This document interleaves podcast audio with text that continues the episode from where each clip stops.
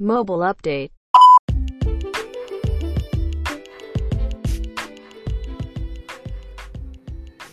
国内外のモバイルアプリマーケティングの最新トレンド情報を徹底解説している番組、モバイルアップデート、略してモバアップ、えーリプロニットです。リプル稲田です。はい、えー今回は、まあ、割と原点に立ち返っている感じなんですけれども、まあ、最近のアプリ関連、モバイルマーケティング関連かうんの、えーニュースについて、ちょっと5つほど、えーピックアップしたので、そのあたりをですね、えー話せればと思ってるんですけれども、はい内容については、えーどういった5つのニュースなんでしょうか？はい、一つ目が iOS14.5 ATT リリースの影響で Android への広告費のシフトが加速。え二つ目がアジャストが Salesforce マーケティングクラウドと連携開始。ーはい、三つ目が SNS の機能模倣が止まらない。はい、はい。四つ目が TikTok の地道な普及活動がこんなところにも。ああ、これ面白いですね。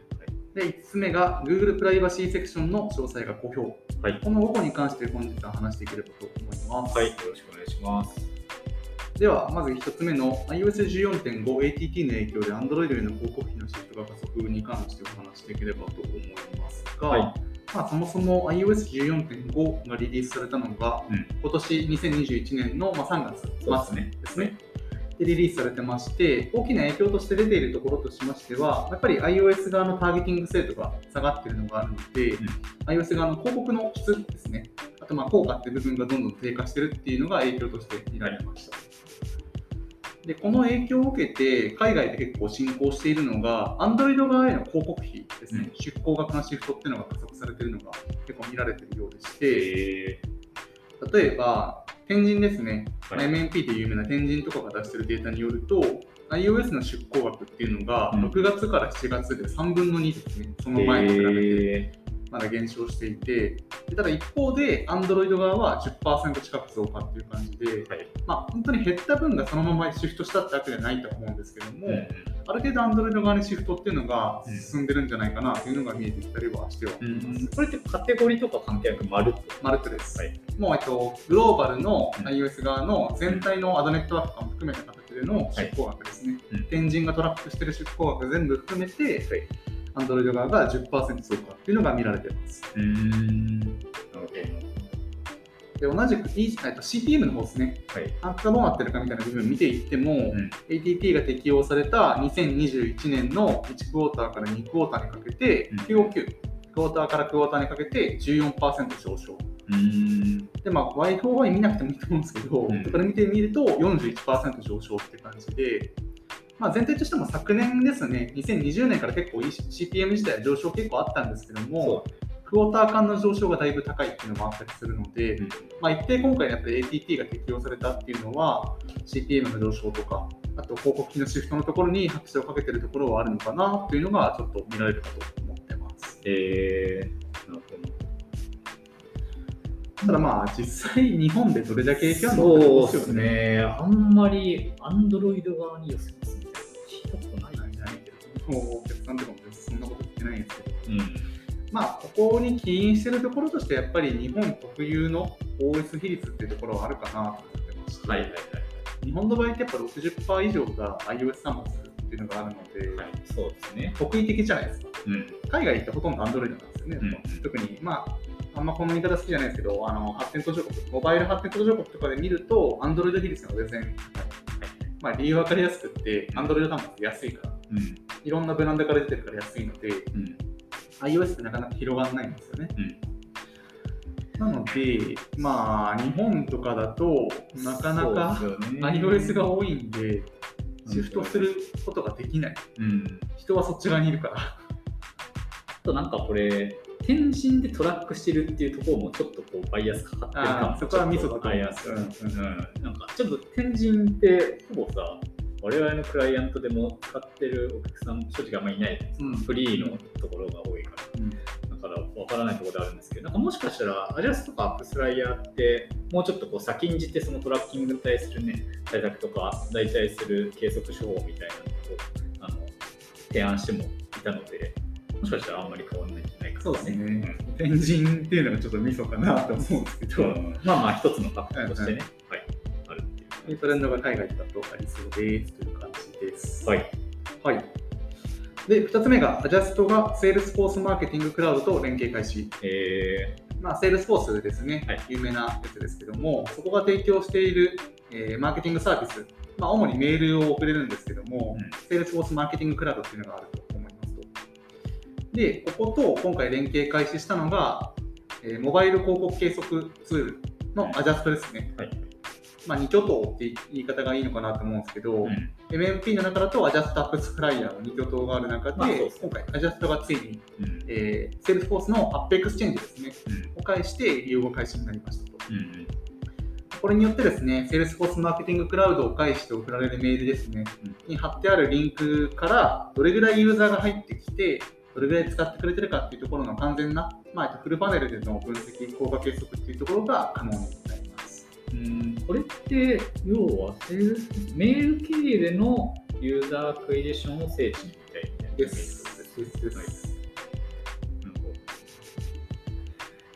まあ、そういうのが重要なユーザークエリエーションチャンネルになってるアプリもあるっちゃある例えば、はまあ、EC って言い方が合ってるか分かんないです。けど、いはい。小売りとかだと、うん。一旦そのメールマガでうん醸成した上で、アプリ側でエンゲージメント高めるっていう戦略がああーなるほどねあと、まあ、LINE とかではいエンゲージメント高めた上で、アプリ側に送客みたいなパターンもあると思っていて、その辺で結構この例は使われるんじゃないかなっていう気がしますけどね。うん。確かに確かに。なるほどうんで一応、アップスフライヤーはもう連携済みなんですよ。あ、そうなん2020年の10月にすでに連携されていて、うんアジャストは今回、まあ、大体半年ちょっと遅れで連携を開始したって感じです。うんあじゃあ割とこう、アップスライヤーに対する、まあ、キャッチアップ的な位置づけでもあるかもしれない。だと思いますね。ただ、 Adjust 側が多分優遇されることはそんなないのかなと思っていて、うん。というのもあの、 AppsFlyer って、2020年11月に Salesforce Ventures から出資されてるんですよ、シリーズあそうなんだシリーズ D の段階で。で、そっち側まあ伸ばす義務がまああるじゃないですか。うん。ってなると、まあ、そこまで多分 Adjust に対して優遇された措置っていうのは取られないんじゃないかなっていうのはちょっと思ったりするところですね。なるほど、なるほど。まあそうですね。この辺もね、なんかもしかしたらな、なんか今後合併みたいなあり得るんですかね。まあそうですね、 Adjust はもう現状すでにアップエンゲージメントツールの AppLovin に買収されてるじゃないですか。うん。 AppsFlyer はまだ全然何もないので、そうですね。そこがじゃあ、あり得るよね。 Salesforce 側がセールスフライヤーみたいな感じで取りに行くのかわかんないけど、まあその辺狙ってくるんじゃないですかね。自社で持ちたいじゃないですか、やっぱ。そうですね、なんか少なくともこう Slack とかね、めちゃめちゃな値段で買ってるけど、うんうんよりはシナジーありそう、同じマーケティング領域まあ、 Slack に関しては Salesforce 本体の方がシナジーはあるので、まあそうですねそれはそうかなって感じですけど。うんまあ今、ようやく Salesforce に関しては、 Slack 買収が終わって、そうだね。まあ、ある程度落ち着いてきたと思うので、今後どうなるかっていう部分はちょっと楽しみだったりはしますね。そうですね。はい。はい。で3点目、SNS の機能模倣止まんない。うんうん。これ取り上げるニュースが2個ありまして、1つ目が WhatsApp に View Once 機能登場。えで2つ目が TikTok がストーリー機能テスト中ー、えの2つですね、が入ってますと。で1個目の WhatsApp が View Once 機能を提供というところに関してなんですけど、うんどういう機能かっていうと、えー WhatsApp ですね、メッセンジャーアプリかなと思うんですけども、はい送信した画像とか動画っていうのがうん一度しか見れないようになります。ー、それを設定できるのが View Once 機能ですね。はいはい。で、1回見た画像に関してはもう二度と開開くことはできなくって、うん完全に消滅してしまうっていうような機能になっています。えー、スナップチャットじゃん。そう、スナップチャット。で、えっと、ご存知ない方のためにもうちょっと構造を説明しておくと、スナップチャットはスナップインクが提供するソフトアプリですね。はい。なんですけど、WhatsApp って親会社 Facebook じゃないですか。そうですね。Facebook ですね。で、Facebook って同じくインスタも持ってるんですよね。そうですね。っていう構造がある上で見ていくと、今回のこの WhatsApp の View Once 機能って完全にスナップチャットにスナップチャットに対するカウンターっていうふうに取れるかなと思っていてそうですね。まあ、完全に Facebook はエフェメラエフェメラルはかないっていうんですけども、エフェメラルコンテンツっていうところを狙いにいってるのがちょっと見えるかなとは思いますね。そうですね。なんか、WhatsApp もさ、うん Snapchat も、まあ、日本にいる我々からすると、普段使いするメッセージングアプリじゃないじゃないですね。そうですねだから、これによって、じゃあ Snapchat じゃなくて WhatsApp でもいいやっていう風にみんななるもんなんですかね。それともこうなんかユースケースが分かれてるというか、例えばなんか我々だとさ、やっぱこう LINE はもうちょっとプライベートよりで、うんまあ、Facebook メッセンジャーはちょっとこう、そうビビジネスっぽい感じ、まあ多分海外でいう LinkedIn でやってるようなところを日本で Facebook はそこになってるんですけど、なんかこれによって完全にもうスナップチャットは使われなくなってしまうのかっていうところは知りたいです。日本だと多分ぶっちゃけそんな影響ないと思うんですよ。そうですね。で、スナップってわりかし、まあ、若年層が使ってる傾向はあると思っていて、でそこはもう完全に LINE とは分離してるじゃないですか。そうですね。で、海外とかで見ると、WhatsApp って割とデフォルト、まあ、LINE に近いまあそうだよね。位置づけられていてね。でスナップに関しても、まあまあ、こっちも若年層多いんですけど、うん。使われてると。でそこがなんか多分使い分けるシーンはあると思っていて、うん WhatsApp は多分やっぱりもうちょっとクローズドなまあ、いわゆるこう、もう家族との連絡とか、まあ、超カジュアルではないと思う。はいはい。で一方でスナップの場合超カジュアルっていうところがあるので、まあ今回 WhatsApp がリューマンス出していますがどこまでカウンターになるのかっていうのはちょっと僕も疑問視はしてるまあ、ただやっぱりどどのアプリに関しても特に Facebook の場合ってすでにインスタでストーリーズっていう機能持ってるじゃないですか。持ってる中で、まあ、メッセージ側もこういうエフェメラル要素を入れてくるっていうのは、まあ、どんどんやっぱ SNS って同じような機能がどんどんできていくんだなっていうのはやっぱ分かりやすいかなと思いますね。うん。まあ、そうですね。私、結構なんか、スナップチャット最近、こう、AR 系の機能とかね、うんうんうんコマース連携とか、確か、機能の発表としては目立ってるから、うんまあ、またこう、違う方向性があるそうですね、うんそうですね。それが多いなと思います。なるほど。はい、で付随するニュースとしてもう一個が、うん TikTok がストーリー機能をテスト中ってやつです、ねん。でまあ、すごい、TikTok、胸が真似をしちゃう。まあ、ショートビデオ流行を作ったのが TikTok かなと思うんですけど、ね逆に今回 TikTok はストーリーをパクり出すっていうすごい。あれインスタが TikTok をパクったのがリールズでしょですそうですよね。パクリ合いっていうのがまああってすごいね。で、このストーリー機能に関しては、インスタとスナップチャットと同じような感じで24時間で消滅をします。で、ストーリーへのコメントとかリアクションも可能な感じで、今、まあ、まだテスト中ってことなんですけども、正確なリリース時期とか、本当に発表するかっていうところは、現状まだ検証中というような感じだと思います。ただまあどれだけ使われるかのところですよね。一応あのカウンターのトークとしては、ツイッターって直近でフリート廃止したじゃないですか。そうそう、その話を。そうそうはい。消滅したばっかりで、うん。もうストーリー機能とかこういうのってどこまで伸びるのっていうのがあると思うんですよ。で僕はただ TikTok はまだ伸びると思っていて、うん Twitter のフリートが消滅したのって結局期待値が合ってなかったからっていうのが一番大きいと思うんですよ。はいはい。いや、ツイッターに対する期待値ってうん文字コミュニケーションのメインであって、そうですね。制約のある中で書くっていうところがやっぱ一番受けてるところだと思うんですね。うん。でそこに別に画像をつけてリアクションできるエフェメラルコンテンツ入れても、別にそれはなんかユーザー層とかユーザーの期待値に合ってなかったんだっていうのが、結局フリートの利用状況が芳しくなかったところの影響が原因だと思っていて、はい。そうですよね。誰かが結局こう、普段ツイッターめっちゃ使ってる人しかフリートしないみたいなね、話をしていて、確かもともとの仮説でいう、こう、もっと気軽につぶやける場だったのに、ね、できなくなってきたから、まあ、消えるっていう条件付きだったら、もっと軽くこうアクティブユーザー増えるんじゃないかっていう仮説で出したら、別にもともとアクティブな人がさらにアクティブになるだけだったっていう。ただ TikTok の場合ってやっぱりこういうストーリー要素と相性がいい、うん。まあ、特にやっぱりショートビデオをさらにショートにできるってこともあったりするし、ストーリーへのコメントとかリアクションっていうのがだいぶ相性がいいと思うので、うんクリエイター的には相性がいいので、ここは実際リリースされて結構使われるんじゃないかなとは予想はしております。まあそうですね。だし、結局、インスタでもさ、固定投稿をさらにこう、まあ、なんセルフリポストみたいな形でストーリーに上げたりするっていうのもよくやってる。うんうんうんだからそういう自分たちで作ったショートビデオを、まあね、ストーリーに上げるみたいな拡散もね、するだろうしありそうですよね。うん。まあ、TikTok 全く使ってないんで、わかんないですけど。うんただやっぱストーリー機能どこも入れてますよね、もう最近は。 LinkedIn も入れてますからね。チョンピーとかも入れてなかったそうそうそうそう。フードデリバリーアプリ、トンピーに関しても入れていて、でもやっぱりストーリー機能っていうのは、はいはい。短い時間で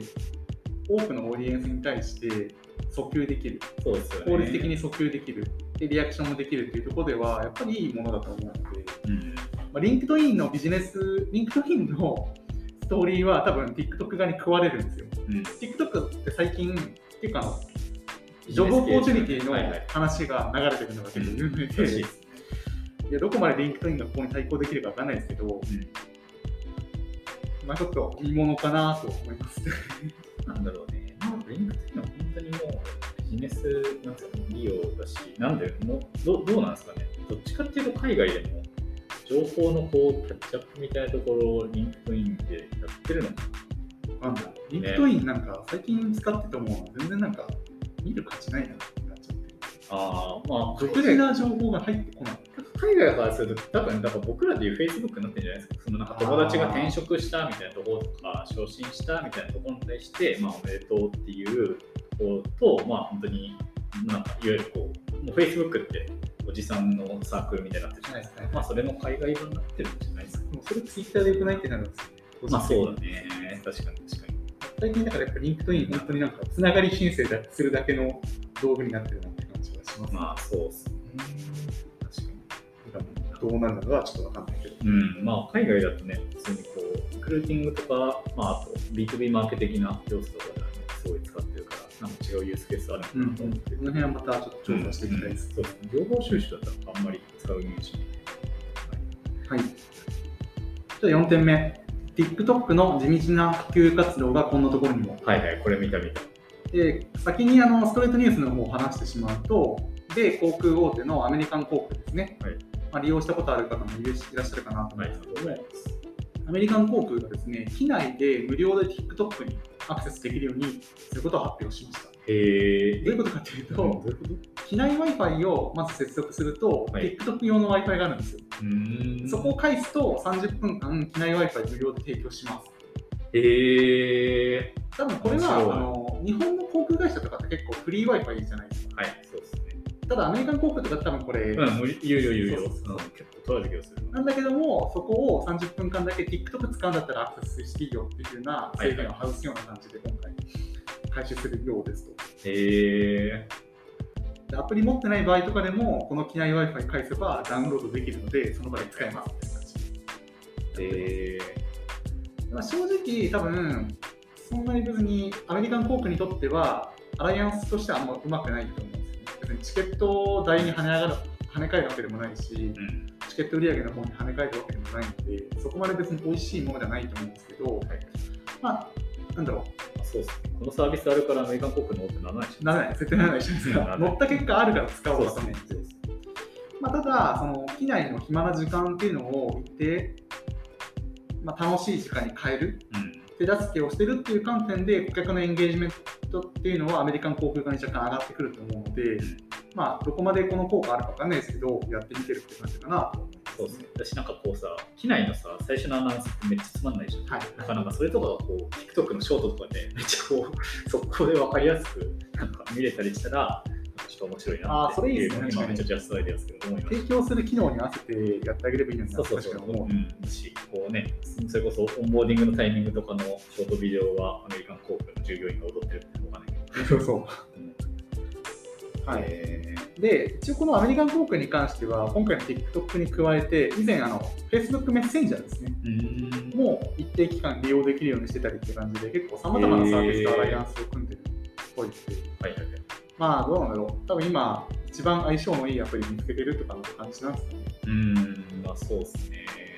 え、なんか TikTok はわかるけど、Facebook メッセンジャーって基本的に友達いないと、まあ、使う意味がないサービスじゃないですか。どういうまあことなんじゃないですか。機内で仕事の連絡急いでしたい人とか向けとか。ああ、そういうことか。多分そのアメリカン航空とかのデモグラを見てみなきゃ分かんないと思うんですけど、はい客の利用属性とか利用する便、あと利用する便のその時間っていうんですかね、はいはいはい。飛行時間とかに合わせて、この辺のアライアンスをどんどん組み替えてるっていうのが現状なのかなとは思ってはいます。ただこの辺とかまさにあの日本とかでやるとしたら、まあ、東京発北海道着とかの便、まあ、1時間ちょっとじゃないですか。そうですね。で、便で30分間だけ、まあなんか超高速 Wi-Fi とか提供して、はいはいそこ接続すると Netflix 見れるんですよ。あで、30分間で終わっちゃうから。見れないじゃないですか。そしたらまあ、無料登録動線作るとか。ああ、それでも良さそう。そうそう確かに。それめっちゃ、VOD 相性良さそう。むっちゃ一緒いいと思う。漫画は終わっちゃうじゃないですか。漫画すぐ終わっちゃうね。なんか1話無料ぐらいの VOD をちょうど機内の時間とかに合わせて提供するのめっちゃ良さそう。他のアライアンスはやっていくと結構面として面白いんじゃないかなっていう気がしました。はいはいはい。確かにそうです。まあというのが TikTok のストレートニュースなんですけど、この辺のあの TikTok の泥臭い普及活動って結構有名で、うんえっとですね、前見たトップキャスとかで言うと、あのもうヒットする前ですね。めちゃくちゃヒットする前の TikTok とかだいぶ泥臭いことやってて、何やってたかっていうと、スマホ工場と流通チャンネル、まあはい販売代理店ですね、の間に侵入していったんですよ。で結構中国の場合って、そこの販路に侵入するのがざらざるらしくて、やばいですね。何やったかっていうと、出荷前のスマホに対しを見て、その中に TikTok をインストール勝手にして、はいはいはいはい。で、えー、と逆に他のアプリ、動画アプリとか、他のなんか間接動画アプリとかがあった場合は、削除した状態で出荷させるっていうのをやっていて、ここ結構なんかグレーだけど、そういう業者がいっぱいいるらしくって、入れてもらえるらしいんですよ。えだってそれってさ、日本で言うとさ、まあなんか今だと中国とかベトナムで作られてる、まあ、iPhone みたいなのが日本に来て、なんかドコモクロックとか、わかんないどこの本社に送られる前に、こうなんか TikTok 入れてる。やばすぎる。なのでまあ実質プリインストール状態で大量の携帯を手にしていましたと。えで驚きなのが CPI6 円なんでめっちゃ安い。なんかこれさ、すごいな。え、これのさ、もうちょっとこう、なんか超地道バージョンのさ、なんかアプリの中で、あの、MacBook にさ、あー絶対インストールしてって何でしょあれかな、タレストの場合は、はいアップストアップルストア行って、あのブラウザでピンタレスト立ち上げて、あー、そうだそうだそうだ。このサイトめっちゃいいみたいな感じで口コミで喋りまくるでかい。それもいいけど、でもそれ圧倒的にリーチ低い。一日何台でやってたんですよね。地道ですいや、でもこの辺のなんか考え方というか、こう、ハックの仕方みたいなところは、日本じゃないな。そうだね。なんか日本倫理観っていうのが合ってるのか分かんないけど、なんかやろうと思わないじゃないですか。やろうと思わない。でも CPI6 円だし、出荷前のスマホなんて多分ね、何千何問題じゃ足りないだろうから、相当貢献してそうな感じがしますね。でこの辺の中国の活動ってやっぱ他のドメインでも結構あって、うん。アリババとかもだいぶ泥臭いことやってたんですよ。はいはいはい。で、アリババの行ってたセールがあるんですけど、そのセール内容どういうことやってたかっていうと、普通のスーパーマーケットに行きますと。うん。で普通のスーパーマーケットで商品バーコードがついてる。その商品バーコードをアリババのアプリで読みと読み取ると、アリババで買える動線が出てくるんですよ。えー、で、そうするとなどう、どういうことが起きてるかっていうと、スーパーマーケットの価格の半額以下とかでアリババのアプリに出てくるんですよ。ああ、そういうこと？えー、だから、販売のチャンネル自体は、展示の展示の場所ですね。はいはいはい。商品展示場所に関しては、スーパーマーケットに任せて、フリーライダー状態で、えっと、購入だけアリババアプリでお話しするっていう、えぐい施策を行っていて、だいぶあの既存のスーパーマーケットから批判殺到したらしいんですけど、それ、やばいな。日本でいうさ、ィングの競合指名とかのレベルじゃないぐらいじゃない。あれ僕別になんか人間とっていうか、えオオフラインの情報収集の場所、ー、はい。あとそのコストっていうのを他社の既存店舗を利用することでただ乗りして、売り上げを一気に伸ばしたっていうのがあったりして、えまあなんかその ビジネス上の良い悪いで言うと良いんだろうなって感じです、倫理観とかは知らないけどまあこのなりふり構わなさみたいなね。ういう泥臭さはでもなんか重要だなって思います、まあだし、なんていうかこうだって今やもう TikTok もアリババも普通にもうね上から数えた方が早いぐらいのでかいテック企業になってるからね。同じような例で Netflix でも結構泥臭いことやっていて、はいはい。結局サービス動作がいくら作ってもウェブ上にトラクションがなかったら全然入ってこないと。何やったかっていうと、ネットフリックスはテレビのリモコンに侵入してきたんですね。はいはいはいはい。テレビのリモコンなんかすごい単価安いんで、うんそこに1個ボタン追加してもらうところなので、負担したところで全然 CPA 合うんですよ。そうですね。と同じような戦略取っていったのが、結局今のテレビスマホ、今のテレビリモコンがボタン型になってる原因なんですけど、ね。やっぱりこの初期状態から顧客の目に物理的に止まってるうん。っていうのは一番重要な要素なのかなと思っていて、まあそうですね。なんか結局さ、特にまあ我々こう三大キャリアさんのクライアントさんとかも多いはいはいはいああいうアプリってほとんどがもうそのプリインストールからはいユーザーさんだったりするじゃないですか。でもなんかそういうことですよね。そういうこと。うん、だし、なんか、まあ、前職、その朝日新聞だったけども、結局こう、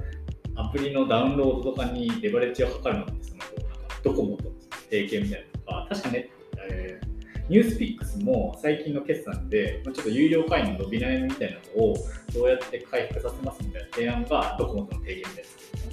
そう、まあ、キャリアにそうキャリア乗っかるに乗っかるっていう。メルカリもそうあ、そうなんだ。メルカリもドコモの店舗でメルカリ教室開催する。あー、ちょっと前話しましたそうそうそうはいそういうのがやっぱり長いものに巻かれるじゃないけど、泥臭くアライアンス組んでいくって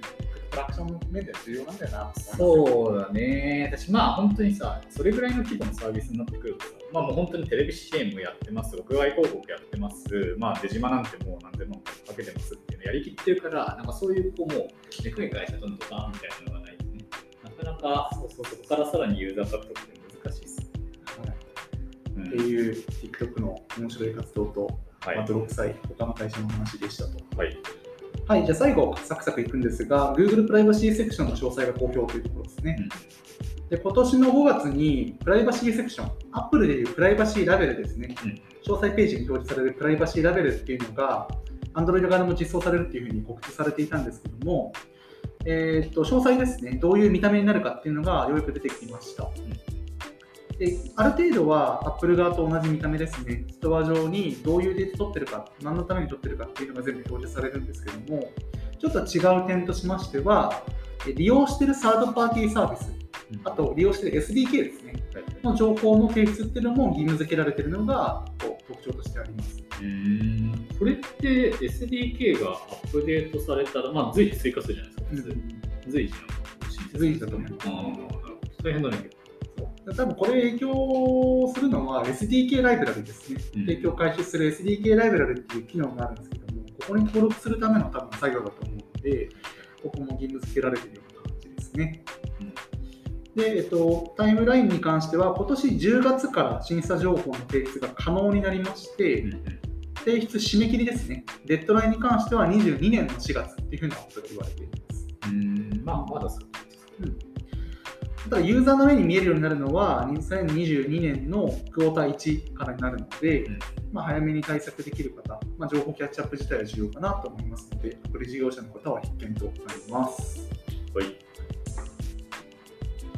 じゃあ、えーそんな感じですかね。はい、まあ、はい久々に結構ストレートニュースやってみたけど、ですね、何個かネタがあると、そうですね。てか、まあ、大体こう、1ニュース4、5分とかは全然話せるから、うんそういうので広げていくのもいいなというか、まあ、もともとそういうのやろうっていう話でしたね。まあ、原点に立ち返った形で今回やってみたけど、だいぶ個人的にも面白かったんで、今後はこういうコンテンツもまた増やしていこうかなと思って確かにます。まあ普通に僕もキャッチアップになってありがたいです。はい、はい、では、えーそんな感じでですね、えー皆さん面白かったらぜひ、ハッシュタグモバアップで、えーツイートしてください。はい、それでは、えー今回はそんな感じでありがとうございました。はい、また次回お会いしましょう。さよなら。さよなら